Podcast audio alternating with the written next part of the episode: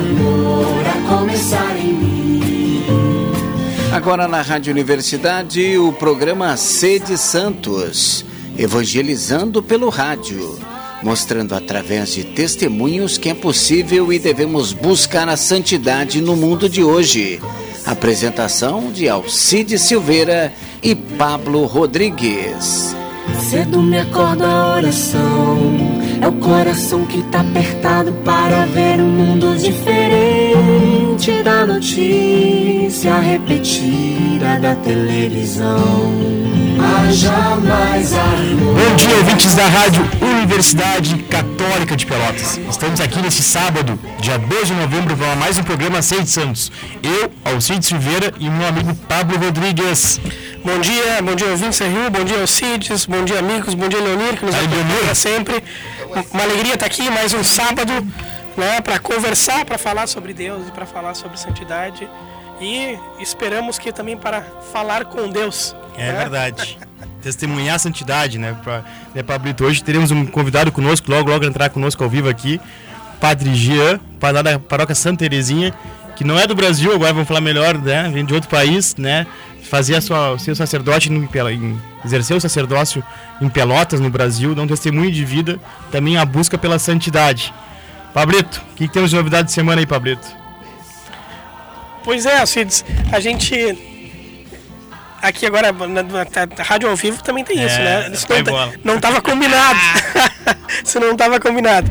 Não, ah, ah, sim, tá bem. É, o, nessa semana, a gente sempre abre, abre o programa um pouco falando sobre, sobre o Papa Francisco, né? Sobre alguma das coisas que ele tenha feito durante a semana, ou tenha dito, né? Ah, e o Papa Franci- Francisco essa semana falou muito sobre os pobres, né?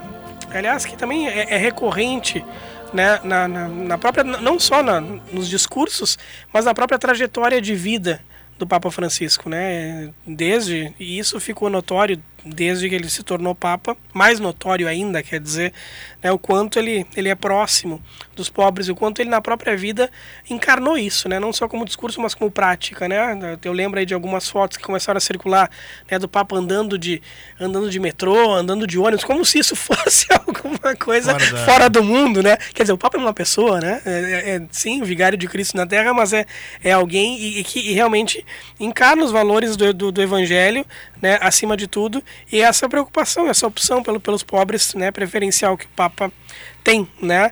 Ah, então ele, ele realmente falou bastante sobre isso essa semana, né? Falou sobre paz, né? Como também tem falado nesse mundo tão conturbado, Ah, e disse ele na, na audiência geral, né? Com, com os peregrinos lá de língua espanhola, né? Para saudar os peregrinos de língua espanhola, ele falou: Eu os encorajo a continuar no caminho da fraternidade e da paz, abertos ao diálogo e ao encontro com os outros. Que Maria nos acompanhe nesse percurso e nos ajude especialmente a compartilhar nossa vida com os pobres, cujo Dia Mundial celebrare- celebraremos no próximo domingo, né, amanhã. Que Jesus o abençoe e que a Virgem Santa os abençoe e que a Virgem Santa os proteja. Né? Então, de novo, né, o Papa né, nos convidando a um diálogo, né, a fraternidade, a paz e ao encontro com os outros, né? Ah, e sobretudo para nós que saímos, saímos não, né? Estamos, a política é todos os dias, mas que saímos de uma de uma eleição continuamos, talvez. Tem gente esticando essa eleição, mas de um momento tão conturbado, tão duro, tão difícil assim, né? É, e o país parece que ainda está bastante dividido, né? E acho que esse convite vale muito para a gente também, né? Para saber construir essa paz, né? E sobretudo para nós católicos, né? E entender de uma vez por todas, me parece, né? E estou aqui sujeito às pedradas que quiserem jogar, mas que a nossa chave de leitura para a sociedade é o Evangelho, né? Para quem é, quem é cristão é, o- é o Evangelho, né? Então isso isso precisa estar aí. Em né? Pablo, e na- nessa matéria também diz que amanhã, amanhã, no dia domingo, então dia 13, que seria o dia, que é o dia, o sexto dia mundial da, do pobre, que, que, que o padre, o Papa Francisco já comemora há algum tempo no Vaticano. É, 1.300 pobres vão, vão almoçar amanhã no Vaticano, né? Aquele almoço que é para fraterno, que ele pega todos os pobres almoçarem junto, para conviverem junto, e aí ele dá exemplo também da, da obra que tem no Vaticano, tu que já foi lá já, né? Da, da pomba que levanta o cobertor e, e a pomba do Espírito Santo que pega a, a coberta e coloca sobre o, sobre o mendigo que mora na rua, uhum. né? Aquela estátua que tem feita né? na, no Vaticano, mostrando como a gente deve, né? O Espírito Santo mostrando como Cristo, né? Como a gente deve cuidar e proteger os pobres, né? Que é o papel do cristão. Sim. Que é o papel do cristão. Viver para isso.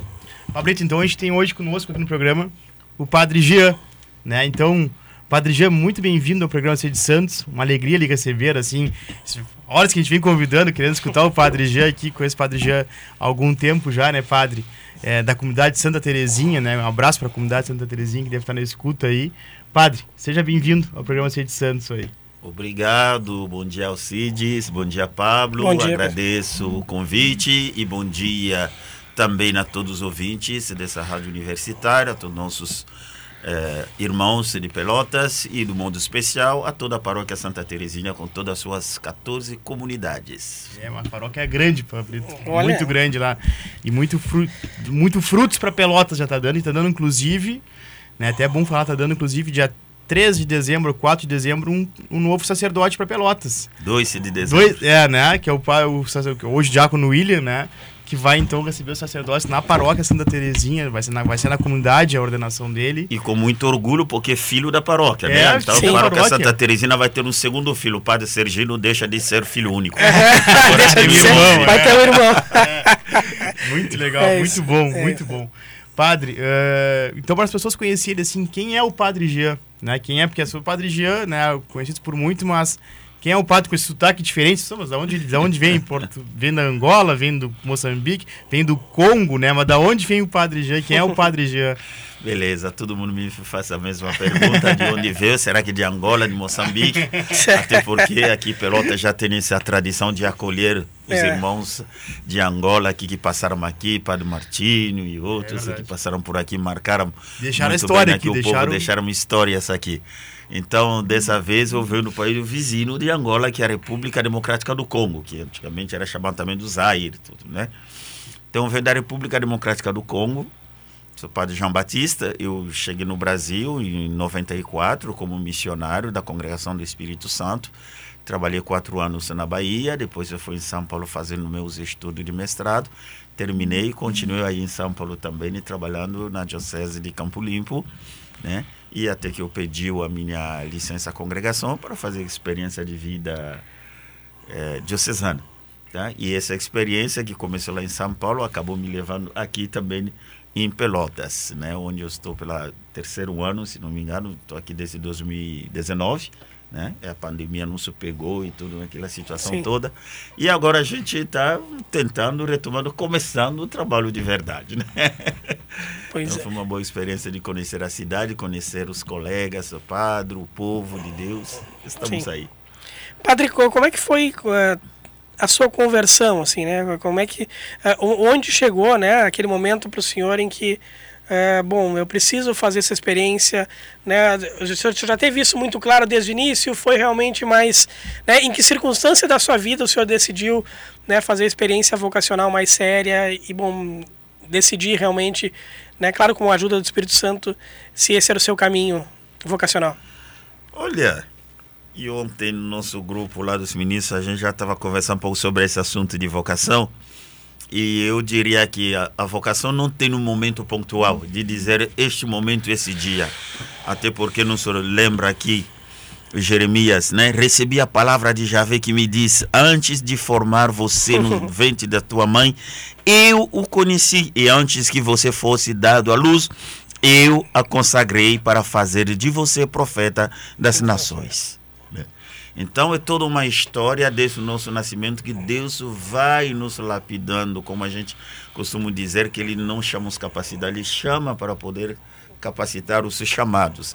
Então essa capacitação não começa com a chamada, essa capacitação começa lá no berço. Então a minha vocação eu diria que veio assim se construindo desde a família, né? Sobretudo a minha mãe que era muito religioso, meu pai também bem que numa certa época desviou um pouquinho. O meu pai sempre trabalhou como cozinheiro dos padres e viajava muito com os padres naquela época, né? E fazia um turnê para ir evangelizar nas aldeias e tudo. E até um momento que ele mudou e se tornou pedreiro, de, deixou de ser cozinheiro tudo. Então, Com ele, por exemplo, eu aprendi muitas músicas latinas assim, gregoriano, com meu pai cantando. E eu ouvindo e eu aprendi com, com ele, com ele, né? E com a minha mãe também uma grande devoção também, que começou também com meu avô.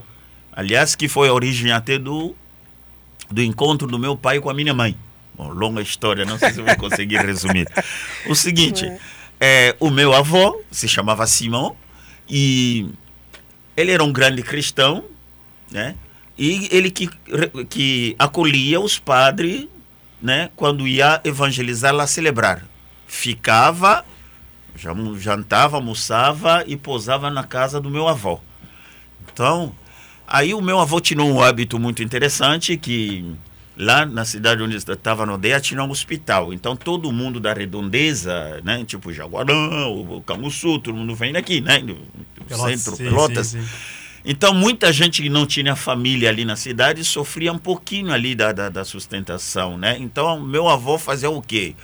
voluntariamente, com, seus, com suas possibilidades, suas condições, fazia comida para distribuir aos doentes nos hospitais, que não tinha familiares ali na cidade. Uhum. Aí quem carregava essa comida era a minha mãe, que era a, a filha mais velha. E aí aconteceu que o meu pai se acidentou, que trabalhou com os padres, se acidentou e machucou, estava internado. E ali que ele viu a minha mãe, passava sempre lá com meu avô, dando comida para todo mundo, né? E o meu pai se curou, voltou. Aí um dia ele falou com os padres que ele queria casar, mas queria casar com o filho do seu Simão. Qual? Aquele seu Simão que passava lá dando comida ali e tudo. Então, quer dizer, quando meu avô passava, ele estava de olho na minha mãe. então, e ali, assim que ele conhecia, os padres fizeram, ajudaram fazendo, né? a ponte ali, a ligação para falar com meu avô, que oh, temos um cara que está querendo a tua filha e tudo. E assim eles casaram. Então, esse meu avô era muito religioso. Então, ele iniciou toda a família, as filhas deles também na vida religiosa. Então, a minha mãe também foi muito educadora, foi a nossa primeira catequista em casa, né? Uhum. E eu costumo contar isso muito interessante quando eu falo do batismo e sobretudo o exemplo dele de oração. Ele nunca chamou a gente senta aqui vou ensinar a vocês, não. A gente aprendeu com a prática dela, né? toda a final da tarde, desligava tudo em casa, silêncio, é a, é a hora dela de rezar. Então, criança que não quer rezar, vocês adultos que não querem rezar, fica quietinho, não atrapalha. Então, a gente, para não levar castigo, né, de, de, de atrapalhar, eu, meu irmão mais novo, né, então a gente sentava ao lado dela, de joelho, né, diante da imagem que ele tinha lá, um pouco um altarzinho que, que ela tinha. Aí ela começava lá a rezar, falando aí. E a gente sentava lá ao lado dela, só olhando para ele, para a gente. Eu tô assim, então vamos ficar também de joelho. A gente ficava também de joelho, nem sabia o que, que ela dizia. A gente só batia a boca. Daqui a pouco a gente perguntava, mãe, mãe, o que, que a senhora está fazendo? Estou rezando. Uai, mamãe está rezando. Então vamos rezar junto. A gente nem sabia o que, que era. Daqui a pouco a gente perguntava, mãe, o que, que é rezar? Estou falando com Deus. Uau! Então vamos falar com Deus. Mãe, quem é esse Deus com quem você fala que a gente não vê? Aí ela tinha que explicar para a gente. Catequizar. É, Sim. o que, que era e tudo. E é assim que a gente foi aprendendo a fazer o sinal da cruz, rezar a Ave Maria, o Pai Nosso, e por ali foi, né? E lá, quando tinha quatro, cinco anos, era costume de domingo, todo mundo com aquela roupinha bonitinha, que era só roupa de domingo. Outro dia você não colocava aquela roupa. Aí todo mundo lá com os patinhos ao lado da, da, da mãe. São muito país, hein? São muito é, então muito parecido. Também muita gente me contaram a mesma é. história aqui no Brasil.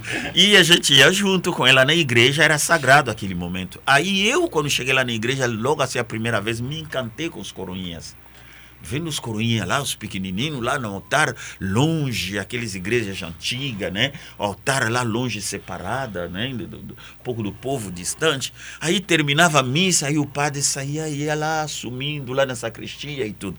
Aí eu falei um dia com a minha mãe que eu também queria ser filho do padre. Porque eu achava que coroinha era filho do padre, porque são padre. eles que iam lá com ele. Então, então, aí eu falei, eu também não quero ser o filho do padre. Vamos ser ainda pequeno. E esse sonho foi adiado. E quando entrei na catequese, finalmente mudamos para a capital, entrei na catequese e da catequese um dia o catequista falou: Bom, agora vocês vão ter que atuar depois que você receber Jesus e tudo. Eu falei: Opa, eu vou querer ser coroinha. Então esse sonho voltou. Aí passei toda essa infância como coroinha, que servia toda manhã. Ela acordava cedo, às 5 horas da manhã. A missa era 6 horas Nossa. e 15 da manhã. Então, mamãe me acompanhava. Chegávamos lá, a gente assistia a missa. A gente não tem muito costume de missa de noite como aqui, é de manhã. A pessoa reza e depois vai trabalhar. Então a missa era seis horas. Então a mamãe me acompanhava, a gente levantava, chegava lá, eu servia a missa já com o meu uniforme, que a minha mochila era da escola, terminava a missa e que eu ia na escola, né? E foi crescendo, terminei, passei de, de, de acólito, de acólito entrei no grupo de jovem. E no grupo de jovem que eu tomei mais consciência assim da minha vida cristã através de um retiro que era chamado metanoia, de grego que quer dizer conversão, conversão. né, retiro de conversão, onde a gente poderia meditar sobre o sentido da vida e a presença de Deus na história da nossa vida desde o nascimento, né? Como que nós caminhamos e qual é ação de graças que nós demos a Deus com essa vida, com esse dom da vida. Né? Ali que foi a minha maior é, conversão e de começar a fazer uma hierarquia dos valores das coisas da vida como jovem sabe os apelos começa a chegar e tudo eu tinha esse sono de ser advogado jornalista era paixão minha né e ali que eu comecei a atuar no grupo de jovem passei como coordenador de grupo de jovem Aí eu comecei a sentir a necessidade e a importância do padre, do sacerdócio. Porque a gente tinha retiro, tinha às vezes é, momento de reflexão, precisava de padre e tinha poucas, poucos padres. Até que um dia um padre belga foi com a gente num acampamento e ali não tinha nem água, nem torneiro, de, sabe? Tinha que pegar água de balde para fazer aquele banho de pato, né? Como a gente chamava. Sim. E esse padre, com tanta humildade, a gente olhava assim, né? Um europeu que vem aqui na África, onde gente chique, tá? E esse padre, com toda humildade, estava sentado com a gente no chão, caiu no chão com a gente, tomou banho igual a gente, naquilo ali. Aquilo ali me impressionou, né? Falei, não, eu vou ser padre também para poder servir. Porque toda vez que a gente precisa de padre, tem que procurar longe. E esse cara vem lá de longe para vir aqui, e por que aqui a gente não vai ter padre? Aí suscitou em mim esse desejo, né? De ser padre. Aí eu fui até conversando com ele. Aí ele começou a me explicar que, que é ser padre, porque ele vem no com, a vida missionária, a vida religiosa, diferente da vida diocesana, e me explicou um pouquinho tudo. Aí que eu fui lá no meu pároco, quando voltei, conversei com o meu pároco e comecei a ser acompanhado na paróquia, tínhamos é, grupo vocacional. Coisa que o nosso bispo, o Dom Jacinto, está insistindo sobre isso, né? Que as paróquias tenham grupo vocacional, uhum. uma, equipe uhum. permanente de acompanhamento, inclusive de ter casais para isso, para acompanhar, né? Coisa boa. Então, o grupo de vocação era a coisa mais normal na paróquia, menina e meninas que queria, né, uma coisa na vida. Num primeiro momento, vocação no sentido bem amplo, vocação ao matrimônio, vocação a tudo, começa a pensar naquilo que você quer ser na vida. E foi acompanhado até um certo momento que eu conheci, decidi de ser religioso. Aí eu conheci a congregação do Espírito Santo, que era que não tinha na minha cidade, era cidade vizinha. Eu tinha um amigo meu de infância que era coroinha também, que estava naquele país, ele que me apresentou a congregação. Aí eu vi o carisma e tudo, que era trabalhar, sobretudo aonde a evangelização não foi muito bem implementada, então está fraca, e onde necessita dos seus servos, sobretudo com essa atenção aos pobres. Então, quando falou dos pobres, aí voltou a fita atrás como estava dizendo, Deus nos prepara lá atrás. Então, a minha mãe foi legionário de Maria, e na Legião de Maria eles têm as tarefas de visitar os pobres, as casas necessitados e fazer relatório. E minha mãe não escrevia, não tinha muitos estudos para isso. Então ele me levava como secretário. e eu que anotava que escrevia. Aí nesses andares com ele eu acabei conhecendo os pobres, ter esse contato com os necessitados, aquilo ali me encantava. E isso me ajudou até quando fui coordenador do grupo de jovens, como a gente tinha todo mês, tinha que fazer uma ação, uma boa ação comunitária. Então eu levava os jovens nessas casas dos pobres, as meninas para lavar louça, cuidar da casa da velha que morava sozinho, e os meninos é, capinar, fazer um trabalho mais duro, uma ponte que caiu ali, a gente ia lá no bairro para ajudar a arrumar. E criou em mim essa sensibilidade a partir justamente da minha mãe, né? Então, quando me apresentava a congregação do Espírito Santo com essa vocação também voltado, desculpa, aos mais necessitados, eu me encontrei ali. Então eu entrei na congregação, fez meus votos e tudo, teve no percurso um pouco é, alguns imprevistos, quebrei a perna e tudo, perdi um ano de estudo, internado e dois anos sem andar e tudo, mas Deus foi maravilhoso comigo, né? Onde os médicos achavam coisa impossível, Deus mostrou que era possível, então foi um encantamento ainda da presença de Deus na minha vida, isso fortaleceu muito também a minha vocação nesse sentido. E me ordenei padre em 93, né? Aí logo a minha primeira é, obediência foi Brasil. Mas foi sempre em diálogo também com a Casa Geral em Roma. Porque na congregação a gente fazia um projeto missionário a partir das necessidades da congregação uhum. no mundo inteiro. Então a congregação internacional, todos os continentes. E naquela época houve 92, um capítulo geral da congregação aqui no Brasil, em São Paulo. E aí a província do Brasil apresentou a necessidade da formação dos leigos, sobretudo nas comunidades eclesiais de base, estava no auge naquela época também, e sobretudo a realidade das favelas. Aquilo ali mexeu com muito então, comigo. Aí quando fui fazendo meu projeto missionário, coloquei o Brasil como uma das alternativas, porque tinha que apontar três países. E o Conselho Geral ia escolher entre esses três a mais que precisa. Então, colocou o Brasil nesse projeto missionário e o Conselho Geral sentou lá e decidiram o Brasil. Aí eu recebi o telefonema do Superior Geral, olha, olhamos, tem uma urgência para o Brasil está precisando exatamente naquilo que você colocou aqui, trabalhar na formação do leigo, coisas assim. Eu falei, opa, vamos lá. E assim vim parar aqui no Brasil, 94. Aí logo aprendi português ali em Brasília, três, quatro meses. Depois fui conhecer um pouco onde se trabalhava o espiritano e fui parar na Bahia, lá no sertão. Que, que língua se fala no Congo? Fran no Congo francês? a nossa língua oficial é o francês. Francês, né? Mas além do francês, temos ainda várias outras... Os dialetos? Os dialetos e uhum. língua. Para ter ideia, só dentro da minha casa, em família, a gente pode conversar em quatro línguas. Nossa, que, que espetáculo. As aldeias. É. Fabrício, é, muito bom escutar, né? História, não, não é. Falar, dá, dá, mais de um programa, né? O cara escutando, escutando a vida, a conversão, né? Que, e essa função de como Deus designa os caminhos, né? Para onde uhum. tu vai, do nada, do Congo tá no Brasil como sacerdote, né? Yeah. Uma, toda uma caminhada, né? É, lembrando, Pablito, que esse uhum. pro programa a gente tem dois parceiros hoje, né? A Ótica Pupila, né? Nossa parceirona. E agora chegou a mensagem, mais uma parceira, Livraria Santa Rita. Ah, que joia. Está conosco ah, também, legal. parceira do programa. É, Saudação. Nos ajudando aí no Márcia. programa. Muito obrigado. Então, Ótica Pupila e Livraria Santa Rita são parceiros do programa Sete Santos. Né? Padre, é, o senhor está dizendo, o senhor falou no começo que o senhor veio é, do Congo, né? Uhum. É, como é que é, para as pessoas entenderem, assim, porque o senhor falou tem paróquias, tem uhum. comunidade, grupos jovens, tudo meio parecido, assim, né? Uhum. Mas duas perguntas numa, né? A dificuldade do seu país. A gente sabe que a África vive, é, é uma, o continente que tem mais, é, talvez, é, o Brasil também, mas a África, a, a pobreza e tal. Como é que são as dificuldades do Congo e como é que é a religião no Congo, a religião católica no Congo, como é, como é que como é que é hoje no Congo a, a religião Deixa eu, só, só desculpa também para casar com essa pergunta ao Cids.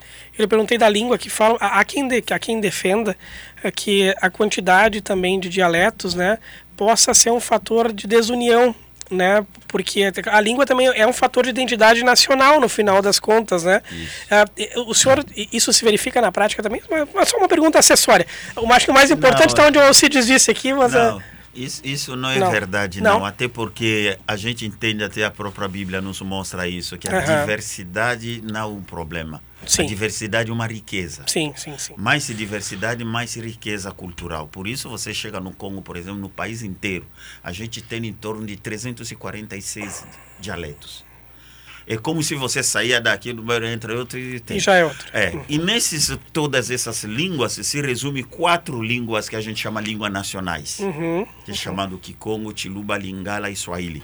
Então você tem no norte, até na capital, fala, se entende, todo esse dialeto se entende. E uma, isso que foi escolhido como língua nacional.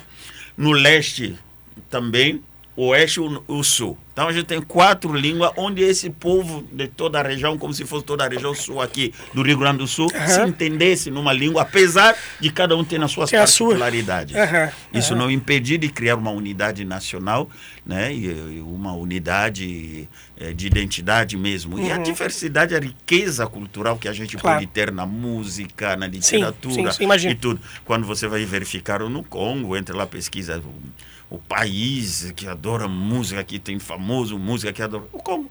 Uhum.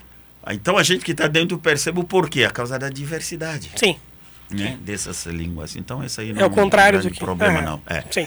E, e outro que você perguntou, né? Como que está a situação lá da, da pobreza e da igreja, como que está. Bom, costumo dizer que África é uma, quantidade, uma continente rico e que vive na pobreza. Aliás, é a tese, um pouquinho do, do, É, da- das hipóteses da minha tese de doutorado em sociologia. Então, como um país rico e vive na, na pobreza, qual o problema? Bem, é claro, o problema da administração, o problema de um sistema internacional e de um sistema também nacional, quer dizer, os próprios políticos do país, como também no sistema global. Né? Nisso. Atualmente, por exemplo, a gente tem guerra lá no, no, no- leste do país, que dura já uma, uma decenia que a mídia internacional não abre a boca, não fala, porque é tudo corrompido pelos multinacionais que estão explorando o colton e outras riquezas lá, né? O, o software, essas coisas todas. Gente, acredite, se quiser, faça pesquisa. Sem o Congo, a gente não teria toda essa matéria, toda essa produção dessas matérias que usa hoje. Não. Pode pesquisar, 60% dos, dessas eh, matéria-prima para tecnologia moderna está no Congo. E nessa região onde estão matando crianças, mulheres, violando e tudo, é no silêncio total que ninguém me fala. Isso é triste. O Papa ia visitar aquela região até para canonizar também no mártir congolense no mês de junho, mas a causa da cirurgia que ele fez no joelho e acabaram adiar essa viagem mas ele ia visitar essa região. Inclusive, é, o ano retrasado, o prêmio, o prêmio no- no- no- Nobel da, da, da, da Paz foi dado a um médico que estava trabalhando naquela região, tratado dessas mulheres e crianças violadas é, violado e tudo. Né? É uma situação um pouco triste. Isso que cria miséria. Um país rico, a gente costuma dizer, a não, nosso pecado é de ser rico né? Isso é o grande problema. Agora, em termos de, de religião, ainda bem que é um povo que tem uma resiliência muito grande, né? Ele tem um projeto lá eh, mirabolante lá entre os multinacionais, os grandes eh, potências mundiais e de fazer a balcanização do Congo, dividir o Congo, porque eles acham que o Congo é rico demais para ser um país só, coisas assim. Mas o povo está nessa resistência, uma resiliência muito forte. Em termos da religião, graças a Deus, né? E a gente costuma dizer que África não tem ateus, não. África tradicional. Claro, África moderna, hoje em dia a gente pensa. Mas na África tradicional não tem ateu. Porque o limite entre o sagrado e o profano é quase inexistente, né? Todo mundo acredita em uma coisa, acredita em um Deus, né? É, com todos os nomes que pode dar a Sim. ele. Então não foi tão difícil assim não do povo acolher o cristianismo, né? É, na África Central nós somos um grande país em termos de população e também em termos da superfície do país. Então é, o catolicismo hoje em dia está quase 60% do catolicismo, né? E você junta o cristianismo, talvez 70%, 80%. Pouco ainda são as religiões eh, tradicionais, como a gente chama, né? De, de berço. Mas hoje em dia tem muito esses evangé- evangélicos, né? Que entraram muito. E o catolicismo ainda mais forte ainda. Né? Temos uma boa conferência episcopal muito forte, né? África Central, graças a Deus, uma boa evangelização que foi com a- teologia da inculturação. Então foi uma coisa maravilhosa que pegou muito bem e, e sem problema. Né? A igreja está lutando. Tive- Tivemos, na época, talvez até foi uma inspiração que veio do Brasil também, no cardeal na época que chamava Joseph né? Malula. E também implementou as SEBs, comunidade de base. E eu cresci nessas comunidades, no dia a dia, como estava dizendo com minha mãe, atuando na comunidade, né? E isso ajudou muito, assim, a, a, a viver a fé de uma maneira mais concreta do que simplesmente nas teorias e parado, sair estagnado na, na, na, na, simplesmente nas dogmas da igreja, mas uma religiosidade vivida, né? no dia a dia, como comunidade e como indivíduo. Uhum. Isso aí não sei a experiência. Padre, o senhor disse que quando chegou no Brasil foi para para Bahia direto, né? Para São Paulo, uhum. é, acredito eu, viver é, o sacerdócio, né? Como missão nas comunidades mais carentes, né? Mais pobres. Essa, essa, essa era o objetivo do senhor, né? Sim. Como é que foi a experiência, padre? Como é que é? Porque a gente sabe que a Bahia também é um, tem um setor muito pobre, porque quem vai ao turismo na Bahia vê a beira da praia, né? Para dentro da Bahia, a, a, a, pobreza é muito grande, né? Exatamente. E quem vai em Salvador é uma alegria, o é. Pelourinho. É. então é, você vai no shopping Guatemi, é o outro é. mundo lá na Bahia, Como que, é que eu conheço foi? muito bem. Você vai Feira de Santana, uma realidade, e Léus, uma realidade, aqueles todo litorâneo ali, né? Um turismo bonito. Mas se você entrar dentro mesmo da Bahia, é uma grande pobreza, né? E eu tive a oportunidade de trabalhar justamente no sertão né? Aí no, na, na, beira do Rio São Francisco, fronteira com Petrolina, né? A cidade vizinha de Pernambuco. Ali também a gente conviveu e eu vivenciei toda aquela seca, como a gente fala, uhum. a falta de água, né? A tristeza, ver os animais morrendo por falta de água, você andava assim, você via só os esqueletos dos animais, né? No, no, no chão, né? Aquela coisa, sabe aquela música quando a terra de novo, a fogueira de São João, aquilo retrata realmente, né? A, a realidade daquele povo lá. Né, o sofrimento por falta de água, né, que na verdade falta de, da vontade política do povo, do, dos nossos dirigentes. Mas quando chovia, você via aquela todo reverjante ali, tá? ficava tudo verde de novo e tudo. Então, uma grande pobreza. E quando eu cheguei lá, o meu projeto justamente não era paroquial. Eu queria um, uma pastoral extra paroquial. E a necessidade ali era de acompanhar também de trabalhadores, né, uma organização assim da consciência política. Trabalhei muito com é, o ensinamento social da igreja, né, nesse sentido porque até um pouco era uma matéria que era muito forte no seminário, né? Então, sou formador já estava me projetando para futuramente fazer teologia moral, coisa assim, e que eu gostava. Então, eu trabalhei muito na formação, justamente do povo como eu queria, na formação do leigo, né? E, ao mesmo tempo, o bispo precisava me nomear uma assessora da juventude ali na cidade. Aí a gente tem que, tinha que implementar ali né, a implementação da, da, dos grupos de jovens em todas as 11 paróquias que tinha só a cidade, né? O trabalho era árduo, imagina um diocese bem maior do que o Rio de Janeiro, só tinha 13 padres, como se fosse um padre por cada município, né? Então não era brincadeira não. Então eu trabalhei né, né nesse sentido, ajudava também na pastoral na zona rural, como estava dizendo, aonde você chegava lá, não tinha capela não, você, a gente celebrava embaixo da árvore né? O povo se juntava, mas o que, que encantava, você vê pessoa que fazia quilômetros de cavalo para chegar lá junto com a família, embaixo daquele sol, né? E era um, um encanto que animava também a gente, você percebia que valia a pena, né? Mas ao mesmo tempo uma grande tristeza, você chegava num certo lugar onde o povo nem sabia o que, que era missa, nem respondia na missa. Tinha que fazer uma catequese litúrgica sim, ali, sim. né, para poder eh, ensinar ao povo. Por quê? Porque o padre passava lá uma vez por ano.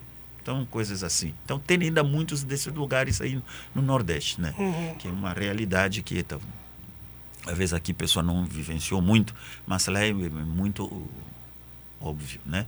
Sim. Então, é isso aí eu vivi essa realidade da pobreza. E quando foi em São Paulo, claro, também tive a minha chamada, mais uma vez, é realizada. Trabalhei ali na Zona Sul, ali nas favelas ali do, do, do, do, Embomiri, ali, para quem conhece, ali perto do Jardim Ângela, famoso Jardim Ângela das violências e tudo. Trabalhei na periferia durante 10 anos ali, né? Também com o povo no dia a dia, né? Compartilhando as dores, as alegrias, as conquistas, junto com o povo, né, levantando os jovens, incentivando os jovens a estudar, tá, né, acolhendo drogados, aqueles que caíam na droga e tudo, para você ter ideia, às vezes, quantas vezes levantava quatro da madrugada lá, telefone, meu padre, vem me procurar, estou perdido aqui. Você ia lá correr atrás Sim. de um jovem caído ali e tudo. Essas situações aqui é realmente interpelador, né? Padre, pela, pela sua seu testemunho assim de vida e pelo que o senhor diz, tanto no Congo quanto no Brasil, dá para dizer que são bem semelhantes os países, né? Com, de, Só muda de suas, A realidade da vida humana é essa. A humanidade é feito disso, né? Quando falamos aqui da santidade, é isso aí. Somos um pecador e santo ao mesmo tempo, né? A humanidade é para ser santificado. A humanidade não é já um terreno triunfante, né, da igreja triunfante, a igreja militante. Estamos batalhando para um dia ser santo e estarmos junto a Deus lá diante do trono, como vimos no domingo passado. né? Padre, Lembra deixa... aquela leitura da Apocalipse? Quem são aqueles que estão tudo de branco? Aqueles que venceram as tribulações, é. que avejaram suas roupas no sangue, no do, sangue do Cordeiro. É isso. É. Que alvejaram suas roupas. Aliás, que frase bonita, né? É bonita. Alvejaram suas, suas roupas no sangue do Cordeiro. Do cordeiro. É. Uh, padre, eu queria lhe perguntar, eu, eu, o senhor, o senhor eu não sei se o senhor é sociólogo de formação uhum. ou isso foi já na pós-graduação que a sociologia entrou na sua vida. Mas, mas eu lembro de, de assistir uma, de participar de uma missa uhum. que o senhor, o senhor rezou, acho que foi na, no Curadars ali, uh, no seminário ali, né? E, e, e, o senhor foi na, na, na homilia, o senhor foi bastante é, não vou dizer severo, não é não, severo não é a palavra, mas o senhor foi uh, inquietador, firme e inquietador com relação à política e com relação a olhar a realidade social. Cara, lhe ouvindo agora, eu compreendo ainda mais onde o senhor quis chegar. Uhum. Mas o que, que, eu gostei, né? É, é, eu vi que alguns se desgostaram, Sim. porque as pessoas, né, o que é natural, eu acho que também é para isso, né? Aquele momento. Uhum. Mas o que, que eu gostei? O, o, o senhor, particularmente eu gostei.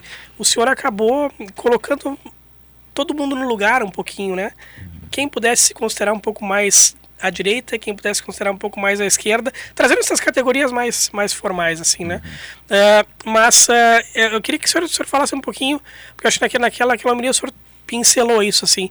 Qual é a importância uh, do, de, de, nós nos envolvermos com a política e com a realidade social, assim?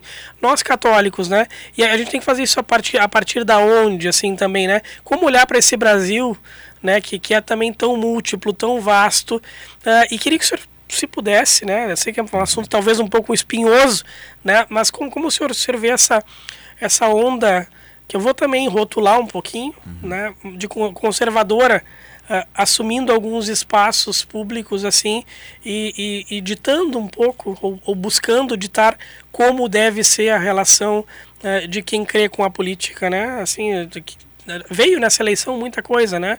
Quem vota na esquerda está fadado ao inferno, como se tivesse as portas do céu, né? Assim, ou do inferno, né? Como se fosse o próprio, o próprio Cristo a decidir no momento do juízo, né? Uh, como é que a gente pode, como, como, como um simples leigo, se orientar no meio dessa miscelânea de coisas, né, padre? Eu queria que o senhor falasse um pouquinho, assim, para a nossa audiência, que vai pegar a gente de todos os espectros, né? Por isso que eu te trago um tema que é espinhoso, porque alguém o senhor vai desagradar.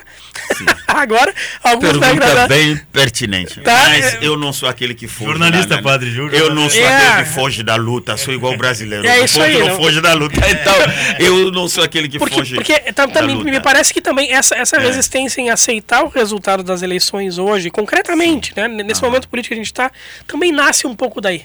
Desse, desse, dessa, desse conservadorismo religioso, digamos. E não estou rotulando como algo só negativo, não, porque eu acho que tem, tem muita, muita coisa atrapalhada aí. Mas também não vou. A, a pergunta é para o senhor. Eu quero, quero lhe ouvir como alguém que Muito também bem, é. Me lembro, me lembro é. sim, bem daquele homilia lá no Curadars. Isso. E é isso mesmo. Eu estava lá.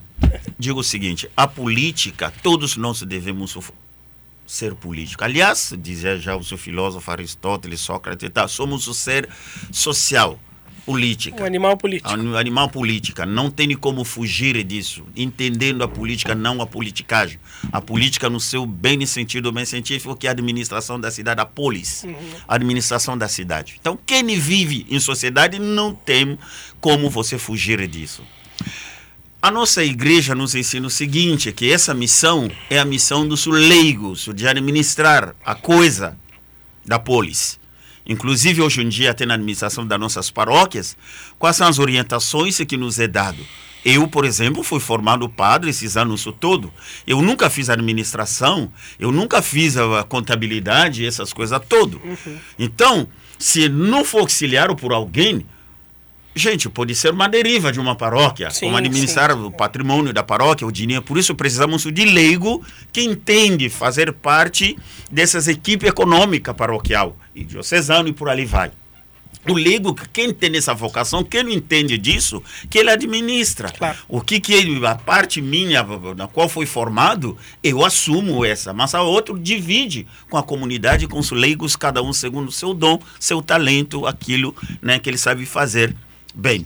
Então, a igreja também fala que leigos é para justamente entrar na política. Por que entrar na política? Para que possamos fazer uma boa política. Diz até São Paulo, para que tenhamos paz e justiça. Né? Então, para isso que o leigo tem que entrar nesse da polis. Agora, eu percebo uma coisa que nós entramos de uma maneira, estamos entrando de uma maneira errada.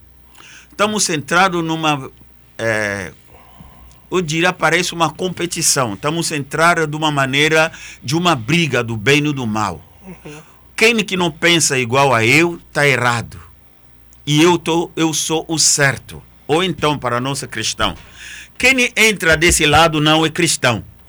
Quem entra desse lado é o verdadeiro. Agora tem até esse adjetivo, verdadeiro e falso, né? Tem verdadeiro cristão e falso cristão. Estava vendo no internet ali, lá, dizendo eh, a rede do, do, do, do- internet de verdadeiro cristão, cat- verdadeiro católicos. Quer dizer, tem falso católico, se tem verdadeiro, tem falso católico. Então partimos de um certo dualismo desnecessário, eu diria até, me desculpa a expressão, muito idiota, inconsequente, sem senso crítico. Né? Isso aí que está nos matando. Quem é da direita é de demônio, quem é, da, quem é da, da esquerda é do demônio, quem é da direita é. Queridos irmãos, minhas irmãs, repito aquilo que eu falei lá na Cura d'Ars. Nenhuma ideologia do mundo dá conta aos problemas da humanidade, como que ela se apresenta com as suas realidades diversas em cada país, cada continente. Nenhum! Se fosse assim, não haveria mais as eleições. Se um sistema dá certo de uma maneira definitiva, não sairia do poder. Pegamos exemplo dos países que já têm essa experiência da democracia no velho continente, que seja a Europa, os Estados Unidos. Por que os democratas não ficam eternamente no poder? Por que os republicanos não ficam eternamente no poder? Trump fez só quatro anos e saiu. Quando se clamava, chega de democrata, queremos o Trump. Ok, Trump estava ali. Só quatro anos depois, não, o democrata volta. E voltaram. Isso aí que é o jogo de- democrático. Sim. né? Por quê? Porque nenhuma ideologia, alguém me prova contrário, nenhuma democracia no mundo dá conta e resolve todo o problema da humanidade. Então, a gente coloca na- pela circunstância, pela necessidade do país, tal sistema ou tal sistema. O meu sistema que eu quero não foi aprovado, paciência, vamos viver essa. Daqui a quatro anos, talvez eu volte a outro. Nós entramos nessa briga política aqui no Brasil como se fosse o clube de futebol. Eu sou corintiano, vou morrer o corintiano. Não me fala do palmeirense ou do porco. Então eu sou gambá, como a coisa a gente costuma dizer lá em São Paulo, né? Torcedor de Corinthians, gambá de São Paulo, né? O meu São Paulo são os eh, Bambi. Então é por ali vai. Então, e parece que entramos nisso. Que perde, que ganha, que faz besteira. Eu sou da esquerda, vou torcer à esquerda até o fim da vida. Porque os europeus e americanos mudam facilmente. Porque eles entendem que, às vezes, mesmo eu seja republicano, neste momento, o meu sistema não está dando conta. Sim, Eu sim. preciso dar o espaço ao sistema democra- da- da- da- de- dos democratas para ver o que para resolver tal tal aspecto. Bom, passou esse tempo não, está na hora de voltar direita para cá. E isso que cria equilíbrio e harmonia, porque ninguém é dono da verdade, nem a esquerda nem a direita. Muitas vezes eu ouço aqui pessoal falando: "Ah, a esquerda é de demônio", porque parece então que a, a, a direita é santo. Gente, eu venho da África. Eu vi como meu país sofre até hoje. Eu tive uma colonização mais dolorosa do mundo que foi da República do Congo. Quem quiser pesquisa, leia. Pessoa com braços cortados, cortava os braços das pessoas. Quanto 15 milhões que nós perdemos da população congolesa. Quase um estado, ou maior do que alguns dos estados que não tem, país que não Maior tem esse número. Por um sistema capitalista. Até hoje estamos sofrendo com o sistema capitalista. Nem por isso que eu digaria eu que o sistema capitalista é demônio. Ele tem seus lados bons, ele tem seus lados maus. Como também no sistema socialista tem seus lados bons. Eu fiz a teologia num país marxista. Toda a minha teologia. Nunca ouvi perseguir os padres, expulsar os padres, eh, destruir as igrejas. Nunca viu isso. Me desculpe, gente. Sim. Então, a pessoa fala com uma visão muito reducionista, né? resume, vê o Brasil como se fosse o resumo do mundo. Que não é verdade. Nem o capitalismo, nem o socialismo são santos. Eu dava aula, eu fazia pastoral num quartel militar, com um jovem na minha época de teologia. Eu era celebrante, eu cuidava do grupo de jovens celebrante da, da, da celebração dominical das crianças. E eu poderia frequentar os generais, os oficiais, porque aquele quartel era dos oficiais. Eu entrei na casa até do ex-presidente da República do Congo, que é vizinho da gente, que não é República Democrática do Congo, que é chamado Congo francês, era socialista, até hoje continua socialista. Eu poderia entrar na casa deles, e quem eram os jovens que eu acompanhava? Quem eram os filhos que vinham na missa? Eram os filhos deles? Onde que está o comunismo deles? Os filhos dele recebiam a comunhão. Eu perguntei até a esse, esse presidente, e o meu se chamava o nome. Mas se você se diz que você é marxista, não acredita em Deus, ele der risada. Eu falei, você já viu na África um ateu? Nossos filhos estão lá na igreja e tudo. A gente só não vai na igreja por questão de ideologia. Pronto, gente. Você acha que a gente não pode compor com essas pessoas? A gente não evangelizou, não trabalhamos nas paróquias com essas pessoas? Trabalhamos. Então, o que, que eu queria dizer com isso? A gente tem que de, quer dizer, com a palavra, tirar um pouco essa paixão, gente. Como se fosse uma eleição de vida ou morte. Ah, se Bolsonaro não passar, a vida acaba, o Brasil acaba. Ah, se Lula pa- passar, se Lula não passar, a vida acaba. Não, gente. Olha, menos. Não é o fim do mundo. Daqui a quatro anos essas coisas mudam. É o jogo democrático, isso Sim. acontece. né? Não é as ideologias que vai nos separar, não é você vai trocar o meu sangue com o sangue do meu irmão, você não vai mais ser o meu irmão porque você é comunista, porque você é da direita, porque você é bolsonarista, porque você é bolsonaro, nos tornamos inimigos. Não. Eu tenho um amigo, não vou citar o nome aqui, que é bolsonarista. Olha, durante todo esse tempo, até hoje, eu tenho aqui no celular, pode você só não vou mostrar para tá. A gente se mandou mensagem forte ali de ataque e tudo, continuamos amigos, Sim. né? Democraticamente me mandava atacando, pá. Até o momento que ele me falou, até se Lula ganhar, você vai ser exportado na África. Eu falei, ó, eu volto com alegria. Tudo. Então, Já vim de lá, né? então, é uma pessoa que eu quero bem. Eu considero ele um amigo, uma pessoa que eu conheci aqui no, no, no, no- na- na- no santuário, que eu trabalhei aqui no santuário da, da- da adoração quando eu cheguei. Sim. Então, gente boa, pai de família, gente, gente honesto, no Sim. jeito dele de trabalhar, eu podia ver e tudo. Sim, gente boa, só porque ele é bolsonarista que ele se torna demônio, ou porque eh, talvez eu não compartilhe as ideias dele que eu sou demônio. Não é bem assim, não. A gente está passando um exagero de uma coisa, eu acho que do próprio maldade do ser humano, que está querendo manifestar isso usando a política, usando até a própria religião. Aí, voltando naquilo que você estava dizendo de conservadorismo. Olha, eu gostaria que haja mesmo conservadorismo na igreja. Sim. Por quê? Também para criar equilíbrio. A igreja também é humano, ele é santo e humano. É dirigido pelos homens, por isso que ele é humano. Santo porque foi fundado pela vontade de Deus. Ele é divino. Corpo mística de Cristo.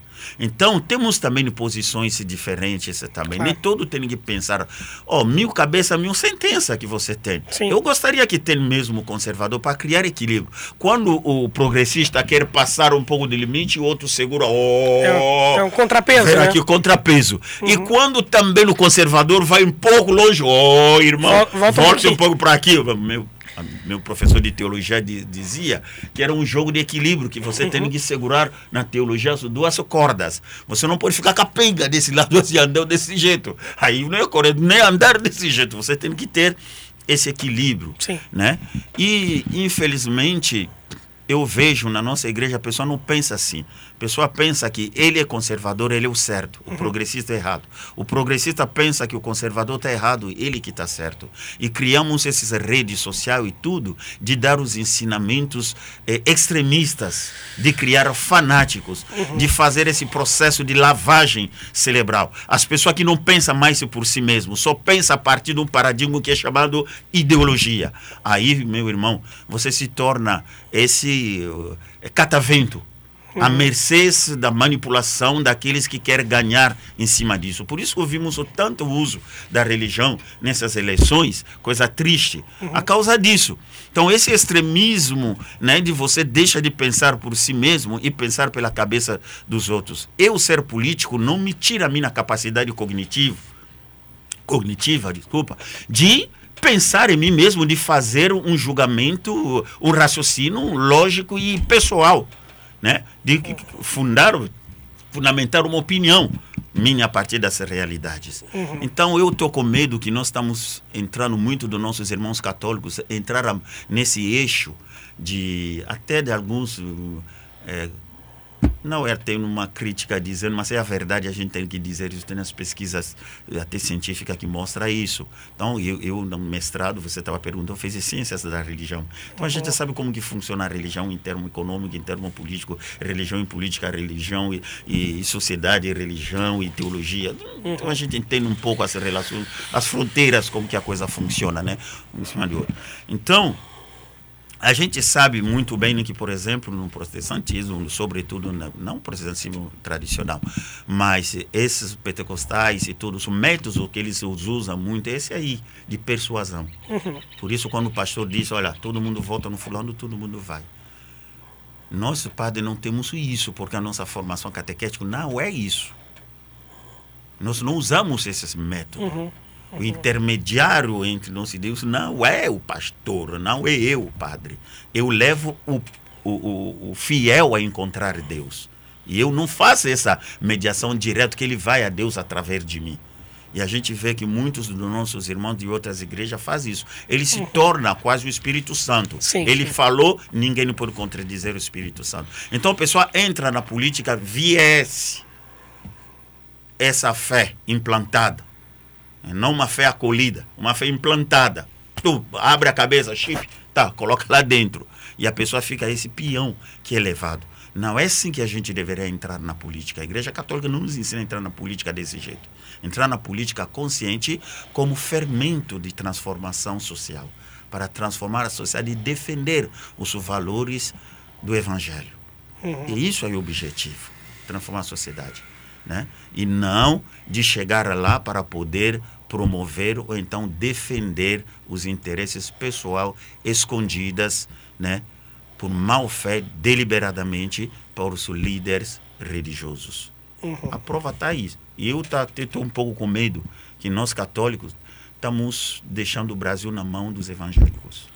É. Não é mal, mas cria Mas é, é, Em padre, o senhor falando agora aqui me veio. é, E só, só desculpa, só, é, do que o padre disse também, me parece também bastante isso, assim, que a gente como católico, a gente não, alguns católicos eh, entraram numa onda que é muito mais evangélica do que católica. Até na- nas eleições, mesmo, na, na defesa de algumas coisas que, que não são não são propriamente católicas, assim, né? E, e, e só para daí eu encerro, desculpa, Alcides. Ah, me parece também, concordo com o senhor quando o senhor fala nessa, nessa redução da, né? Dá para olhar para a igreja pelas lentes da política, né? Como conservador e progressista, dá, mas é uma lente. E a igreja é muito maior que isso também, né? O próprio homem é muito maior que isso, né, padre? Quando o senhor falava de, dessa idiotia, né? De reduzir aquilo que é complexo também, assim. A gente está olhando com uma lente que é completamente... Que ela pode servir para alguns momentos, mas não para a vida toda, para a complexidade. E, e, sobretudo, para uma igreja que se propõe a falar para além da vida, fala para a eternidade só também, não só para esse momento. Né? Então, quando eu vejo essa histeria de alguns católicos com o resultado da eleição, eu digo, mas vem cá, a esperança toda nossa está nisso? Tá, a nossa esperança está nisso? É nisso que está a esperança? Ou é em algo que, que não passa? Né? Eu tenho que estar nesse jogo para ajudar a mudar isso, mas minha esperança não está só nisso. Né? Minha esperança está em algo muito além. Desculpa, é, é isso. Eu só falando a, a função. É que esse assunto, se a gente ficar, também vai três dias não, aqui. Três Sim, dias. é, um, é, uma uma- semana, é um né? assunto, é um assunto muito rico, assim. E o padre falando, assim, eu escutando, eu concordo com tudo que o padre falou, assim, de forma é, 100%, padre. E quando, eu- quando eu, eu sou agente político, já fui candidato político, eu sempre, antes de fazer, a- qualquer o Pablo também, a gente lê a doutrina social da igreja, né? Então, todo católico né, e cristão, e somos agentes, agentes políticos, como o senhor falou, deveria ler o DSI. Porque se tu ler a doutrina social da igreja, né, onde fala sobre política, ela é bem isso que o senhor diz. Não existe o certo, não existe a esquerda ou a direita. Existe buscar o bem comum. É esse o papel do político. É buscar o bem comum de acordo com aquilo que a gente está vivendo no momento. Se a gente pensar nisso, não, não é que eu esteja sempre certo, que eu esteja sempre errado. Eu tenho que ver o que, que a população precisa naquele momento, né? Então, tudo que o senhor disse aí é tal qual como eu penso, né? Não, não... E a igreja é muito maior do que isso. A Sim. igreja é muito maior do que isso. Irmão Alcides, olha, eu estava quando eu cheguei aqui, eu trabalhando aqui no, no santuário, uma vez me veio uma mulher lá todo desesperado que ele estava abandonando a igreja, decepcionado com o Papa, e não essa igreja que ele entrou, que ele foi batizado, porque o Papa é comunista. Então, Pobre, tudo bem, pobre eu do Papa. Chamei ele então, senta aqui, a gente vai conversar. A senhora sabe o que é o comunismo? Não. Começa por ali Estudar, né? dá uma tristeza, né? E a gente fica muito triste com uma coisa dessa. Quer dizer o que alguém fez a cabeça dele, ouvir a palavra comunista e deram uma. eh, pintaram né? um conceito do comunismo nele. Então, só basta falar do pobre, você é comunista. Né? Aí eu falei para ele, a senhora, vou te explicar o que que é o comunismo, o que que é o socialismo, depois eu vou te explicar o que também o que que é o capitalismo. Eu expliquei o 12 sistema para ela, não sei se ele entendeu. Eu expliquei para ele que não, o, padre não, o Papa não é comunista. Não, porque ele falou que ia pegar toda a terra dos ricos, fazenda para dar aos pobres. Falei, poxa, esse Papa deve ficar tá doido. Aonde que você viu isso, que o Papa falou isso? Ah, tá na internet. Fala, Você leu isso? Não. Né? E o outro veio e me perguntar também, e chegou lá e disse, padre, eu queria saber a tua posição, você o quê? Finalmente, né? Você é da, da esquerda ou da direita? Qual a sua posição? Falei para ele, não fui ordenado padre da esquerda nem padre da direita. Eu fui ordenado padre para o povo de Deus. Então, aonde tivesse o povo de Deus, eu estou. Que esse povo seja na esquerda, que ele seja na direita, eu sou padre de todos esses povos. Jesus veio para todos, para que todos tenham vida, independentemente. Então, querer catalogizar esse que eu estava falando da classificação, o brasileiro adora esse tipo de classificações, né? Inventa até classificações. Uma delas é essa, estamos no mês de novembro, no mês da consciência negra, pode até falar isso. Inventa a coisa de na classificação racial racial até entre aspas, porque a gente sabe que a antropologia desde 1950 não admite, não existe raças. Só tem uma raça, a raça humana. Né? Não tem civilizações mais avançadas, desenvolvidas do que as outras. Às vezes, ah, isso aqui é civilizado, outro não é civilizado. Não. Cada população, cada povo tem a sua própria civilização. Não tem uma civilização mais do que outra. Essa coisa de positivismo. Tudo bem. Deixamos lá. Mas até falando nego, o Brasil classifica lá a pardo. Aonde que dá antropologia a classificação de pardo no mundo inteiro? Só o Brasil que achou isso. Né? Tem essa mania de a gente inventar as classificações, de classificar, né? É, rotular os outros e bo- botar o, o timbre, né? carimbar. Gente, coisa triste. Por isso que eu estou pedindo que a gente desapaixona um pouquinho isso, essa coisa da, da política e tudo, não o fim do mundo. Então, o cristão deve modelar a sua vida a partir do evangelho, não a partir das ideologias. Ah, mas por que tal ideologia está apoiando o aborto? Sim, vamos dialogar, vamos dizer não, Não. o aborto. Não quer dizer porque eu sou da esquerda que eu sou a favor do aborto. Eu conheço tanta gente da esquerda que não sou a favor de aborto. E eu conheço tanto pessoal da direita, não sou a favor, já abortaram. Muitos que estão falando aí que não sou contra o aborto, a gente que é padre sabe. Para não dizer muito mais do que isso. Que aborta, que fala de família que são adúlteras e tantos outros por ali. E não veja isso como pecado, nem por isso que Deus os rejeita. Eles continuam a ser filho de Deus e a igreja vos ama, queridos irmãos. Não é só esse seu pecado que vai te condenar, só se você tem essa consciência. Deus não veio para julgar nem para condenar, para dar a vida. Qual é essa lógica que a gente tem?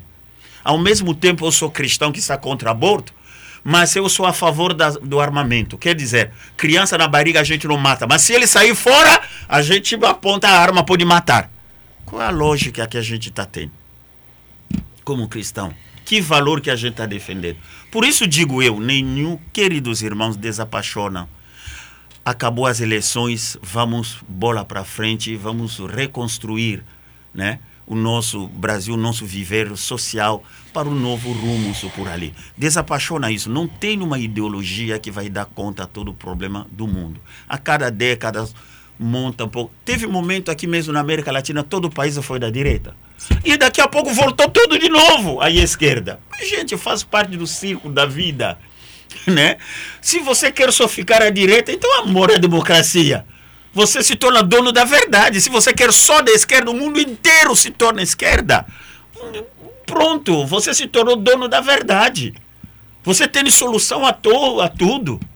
Poxa, só falta o título de, de, de Deus. Né? Menos, gente.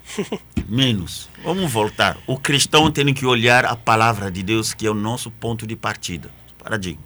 Por isso que é a palavra de Deus para o reino de Deus. A partir dela que vamos formar uma consciência social que valoriza esses valores do evangelho e não um pedaço que um grupo pegou, um pedaço que um grupo pegou, como a, como a esquerda também. Só falar do pobre, do pobre, do pobre, mas o problema do Brasil também não é só dar pão ao pobre.